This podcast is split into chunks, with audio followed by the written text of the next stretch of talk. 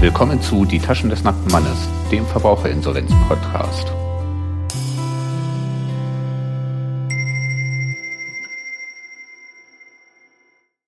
Und vorab der Standard-Disclaimer, dieser Podcast soll einen allgemeinen Überblick über das Verbraucherinsolvenzverfahren geben und stellt in keiner Weise einen Ersatz für eine ordentliche Schuldnerberatung oder Rechtsberatung dar. Falls ihr irgendwann mal in die Verlegenheit kommt, euer Anliegen vor einer Richterin oder im Insolvenzverfahren möglicherweise einer Rechtspflegerin vortragen zu müssen, könnt ihr euch nicht darauf berufen, dass ich irgendein Du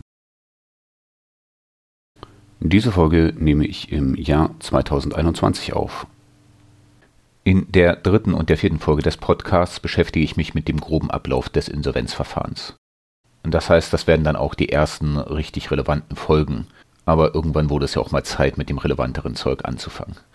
Wie gesagt, es geht um den groben Ablauf des Insolvenzverfahrens. Das wird so eine Mischung aus dem, was in allen Insolvenzverfahren gleich sein sollte und einigen regionalen Besonderheiten.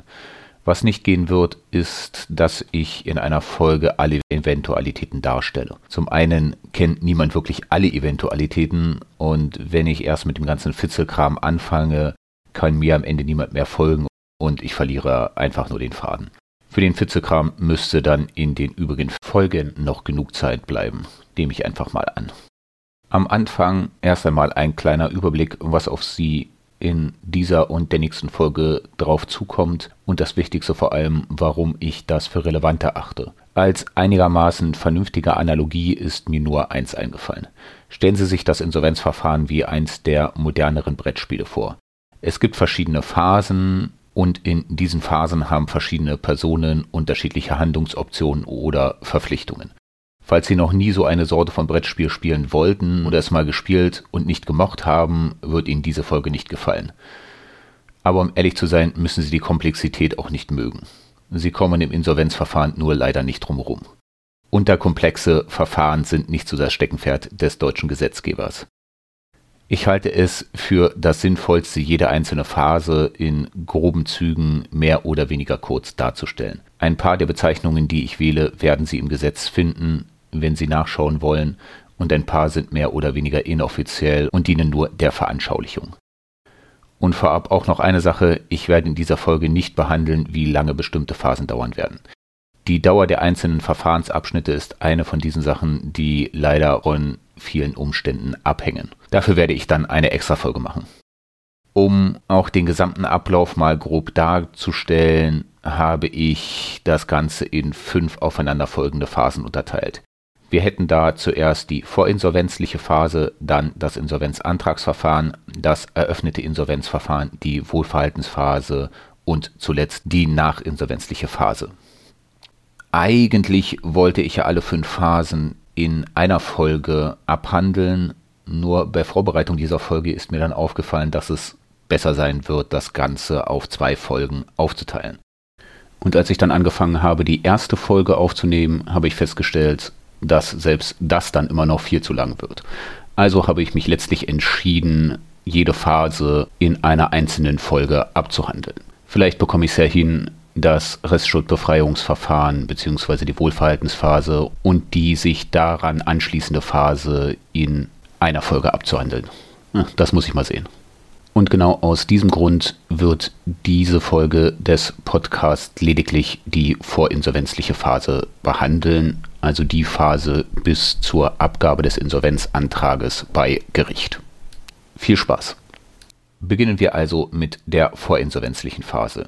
Das ist der Zeitraum, bis zu dem Sie oder jemand anderes einen Insolvenzantrag bei Gericht eingereicht hat quasi alles von ihrer Geburt bis zu dem Zeitpunkt, zu dem sich die Insolvenzrichterin ihren Antrag das erste Mal ansieht. Um beim Thema des Podcasts zu bleiben, werde ich mich auf die insolvenzbezogenen Fragestellungen konzentrieren und den Geburtsvorgang außen vor lassen.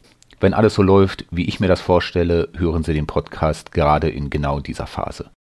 Sie leben also Ihr Leben und stoffwechseln so vor sich hin und dann passiert Ihnen ein Unglück oder ein Schicksalsschlag oder Sie bauen Mist. Jedenfalls haben sie jetzt einige Schulden an den Hacken. Möglicherweise sind das so viele Schulden, dass sie diese unmöglich bis zu ihrem Lebensende oder jedenfalls realistisch nicht in den nächsten Jahren zurückzahlen können. Vielleicht sind sie auch sehr früh dran und können schon absehen, dass sie demnächst Schulden aufbauen werden, die sie nicht mehr zurückzahlen können, wenn sie denn erst fällig werden. In diesen Fällen ist ein Insolvenzverfahren unter Umständen die Lösung für ihre Probleme. Möglicherweise aber auch nicht. Möglicherweise gibt es auch weniger bürokratische Lösungen, die weniger in ihre Freiheiten eingreifen und billiger und schneller und besser für alle Beteiligten sind, insbesondere auch ihre Gläubigerinnen. Sie können natürlich selbst versuchen, eine Lösung zu finden. In bestimmten Situationen wird das funktionieren, aber ab einem bestimmten Punkt halt nicht mehr. Aus der Praxis der Schuldnerberatung kann ich sagen, dass dieser Punkt spätestens erreicht ist, wenn Sie anfangen, Ihre Post ungeöffnet wegzuschmeißen oder einfach irgendwo zur Seite zu legen. Wenn Sie mit dieser Art von Problemen nie zu tun hatten und diesen Podcast hier zum Beispiel nur zum Spaß hören, an dieser Stelle ein kleiner Hinweis. So etwas kommt gar nicht so selten vor. Es stößt bei vielen Beteiligten und Unbeteiligten, zum Beispiel den Familienangehörigen oder Behörden, auf sehr großes Unverständnis, wenn ihnen jemand mitteilt, dass er oder sie alle Schreiben vernichtet oder alle Schreiben in eine Tüte gehauen hat und die Briefe auch gar nicht erst geöffnet, geschweige denn gelesen hat. Ich bitte an dieser Stelle aber um Verständnis mit den Schuldnerinnen wenn Sie jedes Mal, wenn Sie zum Briefkasten gehen, immer und immer wieder Briefe mit nur negativen Mitteilungen und Drohschreiben erhalten, wird irgendwann jeder Gang zum Briefkasten eine Qual. Selbst ich weiß nicht, wann ich mal die letzte positive Nachricht per Brief bekommen habe. Ja, vielleicht noch eine Steuererstattung. Das ist eine Belastung, die sich bei bestimmten Personen dann immer weiter aufschaukeln kann. Je nach Höhe der Briefflut, persönlicher mentaler Widerstandsfähigkeit und weiterer Umstände zerrt diese Situation viele Menschen nach und nach so weit auf, dass die Briefe schlichtweg nicht mehr geöffnet werden. Das klappt am Anfang auch relativ gut. So schnell malt die deutsche Justiz halt auch nicht. Aber wenn die Justiz dann irgendwann doch mal anfängt zu malen, können sie langfristig mit der Vogelstrauß-Taktik ins Malwerk geraten mit ziemlich unangenehmen Konsequenzen. Aber vor allem löst die Vogelstrauß-Taktik ihr Problem nicht und Problemlösungsmöglichkeiten sind meist ja tatsächlich vorhanden. Nur kennen sie diese Möglichkeiten vielleicht nur nicht. Aber genau dafür gibt es ja die Schuldner- und Insolvenzberatungsstellen, zum Beispiel mein aktueller Arbeitgeber. Aber da wir ja in Deutschland sind, fangen hier schon die ersten Probleme an. Eine vernünftig aufgestellte Schuldner- und Insolvenzberatungsstelle sollte Sie dahingehend beraten, welche Möglichkeiten Sie haben, Ihre Schuldenprobleme zu lösen, was die Vor- und Nachteile dieser Möglichkeiten sind und Ihnen bei der Verwirklichung der von Ihnen gewählten Strategie helfen. Vielleicht ist die sinnvollste Strategie die Insolvenz, vielleicht nicht. Und wie dachte sich der deutsche Gesetzgeber, löst er dieses existenzielle, weit verbreitete Problem, das für alle Einwohner in Deutschland ja gleich ist? Richtig. Der Gesetzgeber macht die Schuldner- und Insolvenzberatung zu einer kommunalen Aufgabe. Das heißt zuerst einmal, dass die Schuldner- und Insolvenzberatungsstellen in den einzelnen Bundesländern unterschiedlich aufgestellt und durch Landesgesetze geregelt werden. Und weil das ja nicht reicht, müssen sich die Kommunen dann um die Ausgestaltung dieser Gesetze kümmern. Wenn Sie also eine Schuldner- und Insolvenzberatungsstelle gefunden haben, kann es durchaus passieren, dass Sie von dieser gesagt bekommen, dass Sie sich an eine andere Stelle wenden müssen. Wunderbar. Und wenn Sie sich jetzt fragen, ob das zumindest in den Stadtstaaten besser aussieht, kann ich Ihnen das zumindest für Berlin mitteilen. So wirklich besser sieht es da nicht aus. Die Kommunalebene sind hier in Berlin die Stadtbezirke. Das ist ja auch total sinnvoll, weil eine verschuldete Person in Berlin Mitte natürlich ganz andere Probleme hat als eine verschuldete Person in Berlin Friedrichshain-Kreuzberg, die dann eine Straße weiter wohnt. Diese kommunale Ebene ist schon echt bekloppt genug. Viel problematischer sind noch die unterschiedlichen Regelungen der einzelnen Bundesländer. In Berlin ist die Schulden- und Insolvenzberatung einigermaßen vernünftig geregelt. Die Bezirke schreiben die Stellen aus und diverse Stellen können sich bewerben und bekommen für die Kosten, insbesondere die Personalkosten und die Miete, das Geld vom jeweiligen Bezirk. In anderen Bundesländern wird die Schuldner- und Insolvenzberatung direkt von kommunalen Beschäftigten übernommen. Das ist auch ganz nett. Dann gibt es aber so Sachen, die Brandenburg macht. Dort müssen die Schuldner- und Insolvenzberatungsstellen nach Fallpauschalen abrechnen. Fallpauschalen haben neben Brandenburg auch noch einige andere Bundesländer. Nicht nur, dass das meiner Erfahrung nach nicht billiger ist, als den Schuldner- und Insolvenzberatungsstellen einfach das Geld zu geben, was sie ohnehin benötigen. Es führt halt zu völlig falschen Anreizen und einer wahnsinnigen Unsicherheit in den Stellen. Stellen Sie sich mal die völlig unwahrscheinliche Situation vor, dass eine Pandemie draußen vor der Tür tobt und Sie als Beratungsstelle Ihr Angebot eine Weile überhaupt nicht oder nur sehr eingeschränkt anbieten können. Sie wollen halt Leute beraten und dazu sollten die Leute halt zu ihnen kommen und das ist in der Pandemie halt ernsthaft problematisch. Das ist dann toll, wenn die Schulden- und Insolvenzberatungsstellen irgendwann ihre eigenen Angestellten nicht mehr bezahlen können, weil sie die Fallpauschalen nicht mehr erwirtschaften. Und insbesondere in einer Pandemie wird dann irgendwann auch der Zeitpunkt kommen, wenn nach und nach immer mehr Personen auftauchen, die Schuldenprobleme haben, weil sie in der Pandemie ihren Job verloren haben oder aus ähnlichen Gründen. Wenn der Gesetzgeber dann auch noch auf die Idee kommt, die Ratsuchen sollten doch erst einmal selbst für die Kosten der Beratung aufkommen, hat er meiner Meinung nach völlig den Verstand verloren. Ich und viele andere in der Schuldnerberatung betrachten die Schuldner- und Insolvenzberatung als einen Teil der sozialen Daseinsvorsorge. Für so etwas gibt es Steuergelder. Dafür sind Steuergelder da und auch genügend vorhanden. Selbst ein Bundesland wie Berlin kann sich ein vernünftigeres System leisten für mich nicht hinnehmbar ist die ganze Geschichte aber spätestens an dem Punkt, wenn Sie für den Verbraucherinsolvenzantrag gemäß 350 Absatz 1 Nummer 1 der Insolvenzordnung eine bestimmte Bescheinigung einer geeigneten Person oder Stelle, also insbesondere einer Schuldner- und Insolvenzberatungsstelle benötigen. Und was das dann für eine Bescheinigung ist, darauf komme ich dann später. Meiner Meinung nach ist es einfach böse, wenn der Bundesgesetzgeber vorgeschreibt, dass sie einen bestimmten Zettel benötigen und einzelne Landesgesetzgeber dann hingehen und sagen, den Zettel können sie schon bekommen, kostet halt nur was. Vor allem bei Menschen, die nicht genug Geld haben, um ihre Schulden zu bezahlen, ist das einfach nicht machbar. Und da lösen weitere Kosten sicher viele Probleme. Ach ja, und dann gibt es auch noch die Bundesländer, die meinten, sie müssten die allgemeine Schuldnerberatung von der Insolvenzberatung trennen. Das ergibt halt ähnlich viel Sinn wie der Mist mit den Kosten. Ich frage mich manchmal, was sich der Gesetzgeber bei solcher Grütze denkt. Klar, verschuldete Personen brauchen auf jeden Fall erst einmal keine Beratung, die auch die Möglichkeit der Insolvenz mit einbezieht. Vor allem haben aber insolvente Personen ja selten Schulden und damit auch kein Interesse an einer allgemeinen Schuldnerberatung. Ich habe nie jemanden kennengelernt, der unter solchen Bedingungen arbeiten musste, aber stelle mir das wie folgt vor. Da kommt dann jemand mit Schulden zu Ihnen und besucht erst einmal die Schuldnerberatungsstelle. Dort wird die Ratsuchende dann auch beraten mit dem Ergebnis, dass die Insolvenz wohl das Beste wäre, um die Schulden zu regulieren.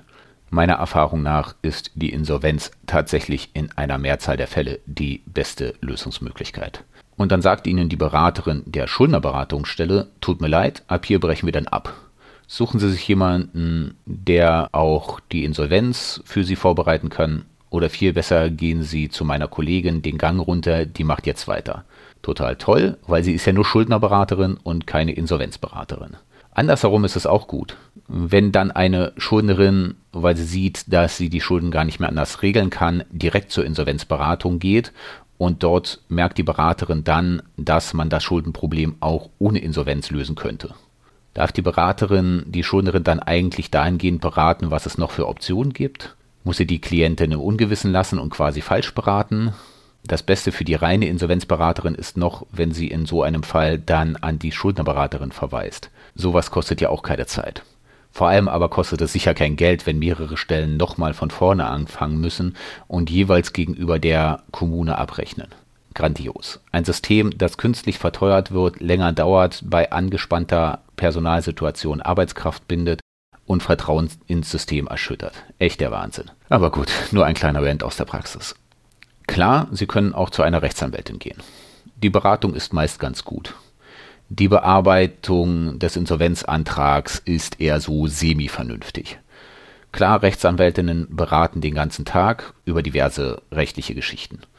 Sie helfen aber nicht jeden Tag in Insolvenzsachen und insbesondere nicht beim Ausfüllen der umfangreichen Anträge. Nur kostenlos werden Sie von Rechtsanwältinnen nicht beraten und ein Beratungshilfeschein bringt Sie auch nur bedingt weiter. Wie finden Sie die geeignete Beratungsstelle in Ihrer Umgebung?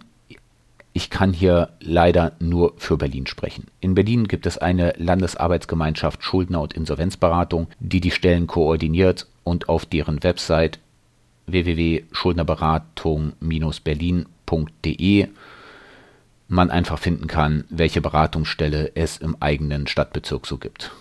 Auch andere Bundesländer haben solche Stellen, aber weiter geht meine Erfahrung da nicht. Aber gut, eigentlich hatte ich ja nicht vor, so ausführlich auf die Schuldner- und Insolvenzberatungsstellen einzugehen. Das kann ich gerne mal in einem anderen Podcast machen. Es ist an dieser Stelle allerdings erforderlich und der Grund ergibt sich wieder aus dem Gesetz. Ich zitiere hierzu 305 Absatz 1 der Insolvenzordnung bis zum Ende des Nummer 1 zu den Voraussetzungen für einen Verbraucherinsolvenzantrag.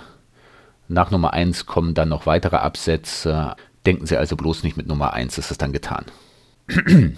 mit dem schriftlich einzureichenden Antrag auf Eröffnung des Insolvenzverfahrens oder unverzüglich nach diesem Antrag hat der Schuldner vorzulegen. Doppelpunkt. Erstens eine Bescheinigung, die von einer geeigneten Person oder Stelle auf Grundlage persönlicher Beratung und eingehender Prüfung der Einkommens- und Vermögensverhältnisse des Schuldners ausgestellt ist und aus der sich ergibt, dass eine außergerichtliche Einigung mit den Gläubigern über die Schuldenbereinigung auf der Grundlage eines Plans innerhalb der letzten sechs Monate vor dem Eröffnungsantrag erfolglos versucht worden ist. Der Plan ist beizufügen und die wesentlichen Gründe für sein Scheitern sind darzulegen. Die Länder können bestimmen, welche Personen oder Stellen als geeignet anzusehen sind. Zitat Ende. Was heißt das jetzt? Ein Teil Ihres Insolvenzantrages muss eine Bescheinigung enthalten, dass Sie versucht haben, sich mit Ihren Gläubigerinnen zu einigen und dass diese Einigung gescheitert ist und dass das Scheitern der Einigung nicht länger als sechs Monate her ist. Wie so oft hat sich der Gesetzgeber bei dieser Vorschrift auch etwas gedacht. Und wie so oft ist die Idee des Gesetzgebers gar nicht so dumm, wenn man nicht länger drüber nachdenkt. Die Vorschrift muss man vor dem Hintergrund der Kosten des Insolvenzverfahrens sehen. Das Insolvenzverfahren kostet Geld, und zwar einiges. Insbesondere dann, wenn bei den Schuldnerinnen nichts zu holen ist, ist das Verhältnis von Kosten zum Ergebnis ziemlich erschreckend. Bei Verbraucherinnen ist es aber tatsächlich sehr oft, dass überhaupt kein Cent zu holen ist. In diesen Fällen kommt es dann auch regelmäßig vor, dass der Staat auf den Kosten des Insolvenzverfahrens sitzen bleibt. Mehr dazu in der Folge über die Kosten des Insolvenzverfahrens, die dann irgendwann nochmal kommt. Dann kommt noch hinzu, dass das Insolvenzverfahren sehr zäh und aufwendig ist und eine Herrscher von Richterinnen und Justizangestellten beschäftigt. Die könnten mit ihrer Zeit an sich auch Sinnvolleres anfangen, als Insolvenzverfahren abzuhandeln. Und jetzt kommen wir zurück zu der versuchten Einigung. Die Idee der Vorschrift ist folgende. Wenn Sie sich mit Ihren Gläubigerinnen einigen können, dann brauchen Sie auch kein Insolvenzverfahren. Der Staat spart Kosten und die Richterinnen führen keine sinnlosen Verfahren. Wie gesagt, von der Idee her gar nicht so dumm. In der Praxis zeigen sich allerdings die, sagen wir mal, Risse in der Sinnhaftigkeit der Regelung des Paragraph 305 Absatz 1 Nummer 1 der INSO. Die Vorschrift macht nämlich keinen Unterschied, ob eine Einigung überhaupt sinnvoll erscheint und von der Schuldnerin gewünscht ist. Paragraph 305 Absatz 1 Nummer 1 der Insolvenzordnung sieht daher auch keine Spezifizierung zum Inhalt des Plans vor, der den Gläubigerinnen unterbreitet wird. Es gibt regelmäßig zwei Situationen, in denen Paragraph 305 Absatz 1 Nummer 1 der Insolvenzordnung nicht nur sinnlos ist, sondern dem Zweck, den der Gesetzgeber eigentlich vorgesehen hat, sogar zuwiderläuft. Unter die erste Fallgruppe fallen zum Beispiel die mittellosen Schuldnerinnen. Wenn Sie das hören, könnten Sie das sein. Mittellos will ich jetzt nicht dahingehend verstanden haben, dass sie gar nicht zum Leben haben. Aber es gibt sehr, sehr viele Menschen in Deutschland, die nicht genug haben oder verdienen, dass sie sich im pfändbaren Bereich bewegen. Im Jahresdurchschnitt gab es zum Beispiel im Jahr 2020 rund 3,8 Millionen ALG-2-Empfänger. Dazu kommen dann noch mehr als genug Menschen, deren Einkommen unter den jeweiligen Pfändungsfreibeträgen für die jeweiligen Einkommensarten liegen. Was macht man mit denen unter der Vorschrift des Paragraph 305 Absatz 1 Nummer 1 der Insolvenzordnung? Tja, man muss den Gläubigerinnen immer noch einen Plan unterbreiten. Praktisch werden in solchen Fällen sogenannte flexible Nullpläne erarbeitet und an die Gläubigerinnen verschickt. Ganz vereinfacht ausgedrückt sagt ein flexibler Nullplan, dass sie ihren Gläubigerinnen ihr pfändbares Einkommen für die Dauer eines Insolvenzverfahrens anbieten. Aktuell ist das dann halt null, also nichts. Kann aber mehr werden, muss aber nicht. Auf diese Angebote haben die Inkasso-Unternehmen Standardantworten vorbereitet, die auch vereinfacht ausgedrückt lauten Nein. Das ist leider tägliche Praxis. Die Beratungsstellen oder Anwältinnen unterbreiten Pläne, von denen sie wissen, dass sie nicht angenommen werden. Beratungsstellen, die meist aus Steuermitteln von der Kommune finanziert sind. Nur damit es dann doch zu einem Insolvenzverfahren kommt. Das zum ersten Fall der Kosten- und Bürokratieersparnis. Der zweite Standardfall ist derjenige, bei dem eine Einigung zwar nicht ausgeschlossen, aber unerwünscht ist.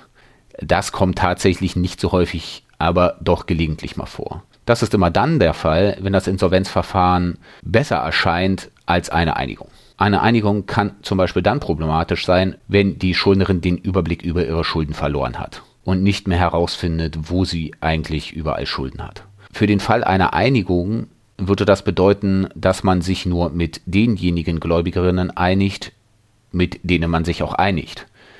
Wenn dann später nochmal eine Gläubigerin kommt, die vergessen oder übersehen wurde, trifft die diese Einigung nicht. Dann kann man mit dieser einzelnen Gläubigerin neu verhandeln und möglicherweise torpediert sie die Einigung mit allen anderen Gläubigerinnen, wenn sie anfängt zu fänden. Unschöne Situation. Mit einem Insolvenzverfahren kann man auch diejenigen Forderungen der Gläubigerinnen erschlagen, von denen man keine Kenntnis oder keine Unterlagen mehr hat. Das erzähle ich Ihnen mal in einer Folge über die Restschuldbefreiung. Jetzt schreibt der Gesetzgeber allerdings vor, dass sie versuchen müssen, sich mit ihren Gläubigerinnen zu einigen. Aber das Gute ist ja, dass der Gesetzgeber nicht nur bestimmte Folgen nicht bedacht hat, sondern quasi alle Folgen.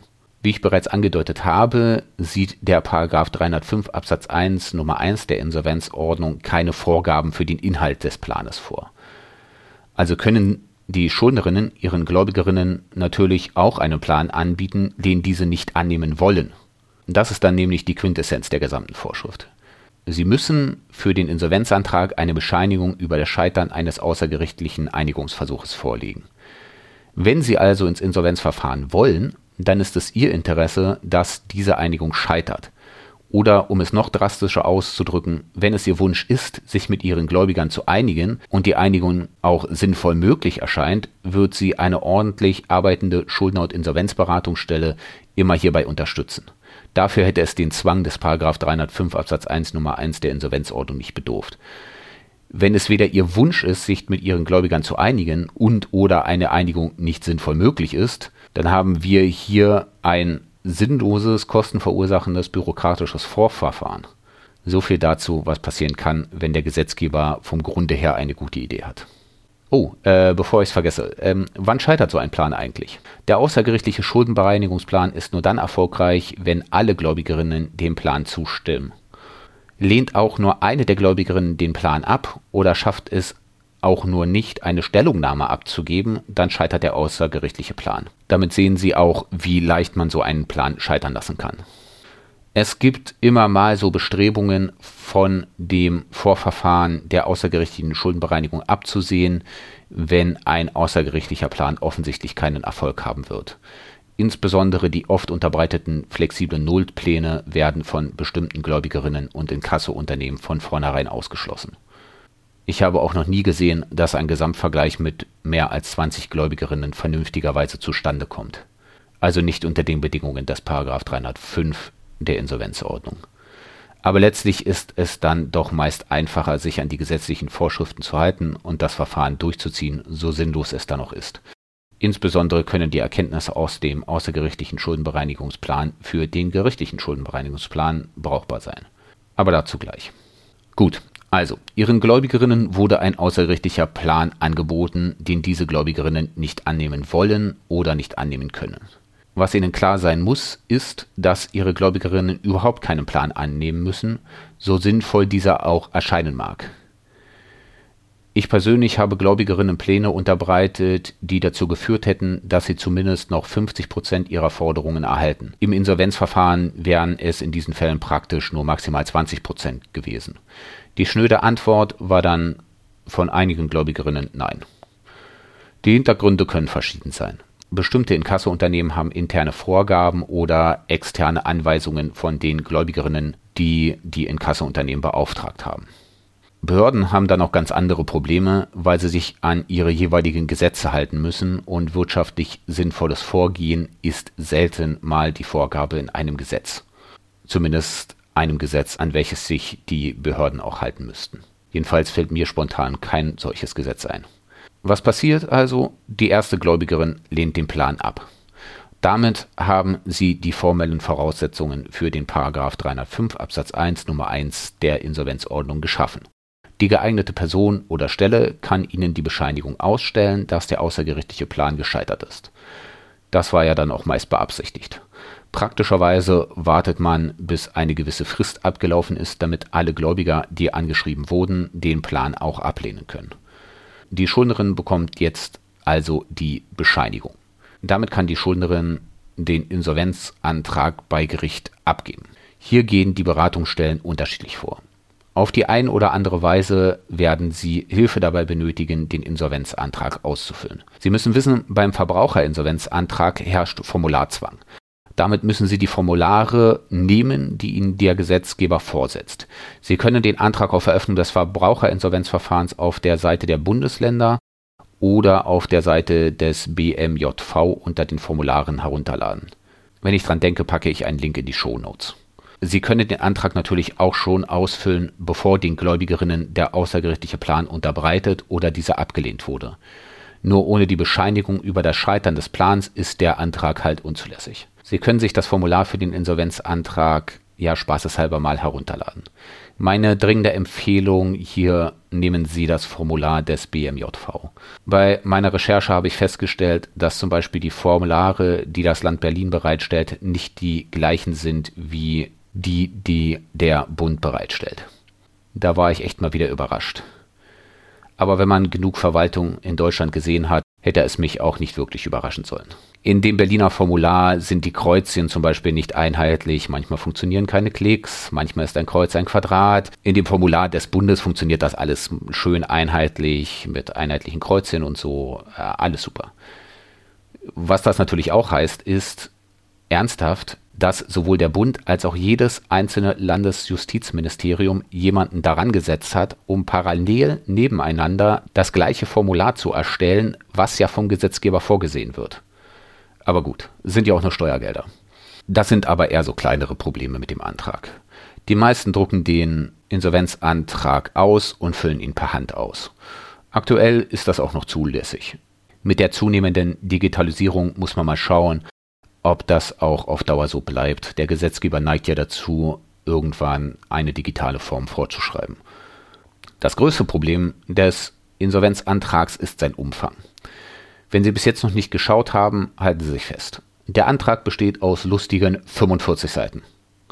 45 Seiten.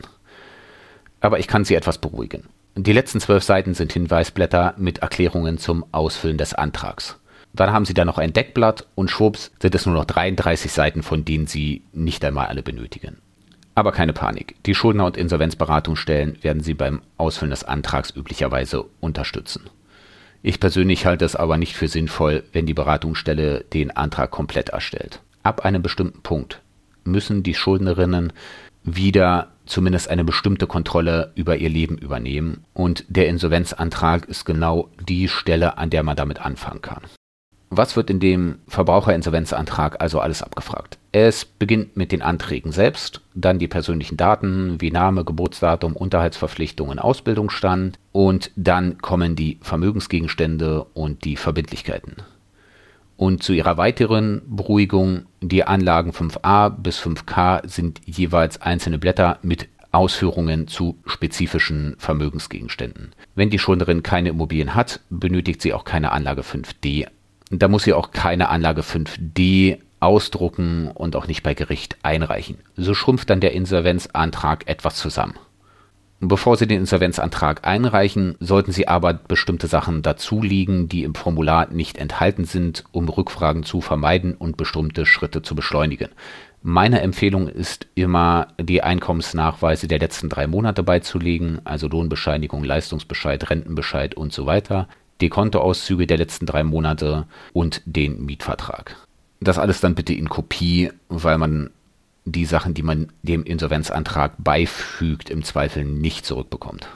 Wie gesagt, muss die Schuldnerin die Sachen nicht beifügen, aber spätestens im eröffneten Insolvenzverfahren wird die Schuldnerin diese Unterlagen ohnehin der Insolvenzverwalterin vorlegen müssen. Dazu kommt dann in über 90 Prozent der Fälle noch ein Antrag auf Stundung der Verfahrenskosten. Der sollte eigentlich wirklich mal Teil des Antragsformulars werden, ist es aber jetzt auch wieder nicht geworden. Aber gut, was soll's. Also, die Schuldnerin füllt den Antrag wahrscheinlich mit Unterstützung der Schuldner- und Insolvenzberatungsstelle aus, fügt die Bescheinigung, sprich Anlage 2 und wahrscheinlich Anlage 2a bei und damit ergibt sich dann ein schöner Insolvenzantrag. Hier ein kurzer Hinweis. Gemäß 305 Absatz 1 Nummer 1 der Insolvenzordnung verliert die Bescheinigung über das Scheitern der außergerichtlichen Schuldenbereinigung ihre Gültigkeit nach sechs Monaten, beginnend an dem Zeitpunkt, wenn der Plan gescheitert ist, also wenn die erste Gläubigerin den Plan abgelehnt hat. Diesen Hinweis halte ich nach mehreren Monaten in der Praxis leider für notwendig. Es gibt nicht sehr viele, aber immer mal ein paar Personen, die es nicht schaffen, den Insolvenzantrag innerhalb dieser sechs Monate bei Gericht einzureichen dann darf die Schuldner-Insolvenzberatungsstelle oder die Rechtsanwältin schön von vorne einen schönen neuen außergerichtlichen Einigungsversuch unternehmen und alle, aber auch wirklich alle sind genervt. Wer arbeitet schon gerne doppelt für das absehbar gleiche Ergebnis? Die Schuldnerin hat jetzt also den fertigen Insolvenzantrag vor sich. Sehr schön. Also was nun? Der Antrag mit allem drum und dran muss zu Gericht. Ich empfehle immer, den Antrag bei Gericht vorbeizubringen. Die Schuldnerin kann den Antrag natürlich auch per Post schicken, aber Post geht auch mal verloren. An sich haben Gerichte auch immer Poststellen, bei der man Post abgeben kann. Nur in der Pandemie hat sich da so einiges geändert, sodass man Post jetzt nicht mehr einfach so bei Gericht vorbeibringen kann. Was sich aber auf jeden Fall nicht geändert hat, dass es immer einen schönen großen Gerichtsbriefkasten, meist öffentlich draußen am Gerichtsgebäude gibt. Da kann man immer zu jeder Tages- und Nachtzeit Briefe einwerfen. Und wenn Sie den Brief eingeworfen haben, können Sie auch einigermaßen sicher sein, dass er an der richtigen Stelle landet. Das soll es dann erst einmal zur vorinsolvenzlichen Phase gewesen sein. In der nächsten Folge geht es um das Insolvenzantragsverfahren. Das ist der Verfahrensabschnitt zwischen der Abgabe des Insolvenzantrages bei Gericht und der Eröffnung des tatsächlich dann erfolgenden Insolvenzverfahrens.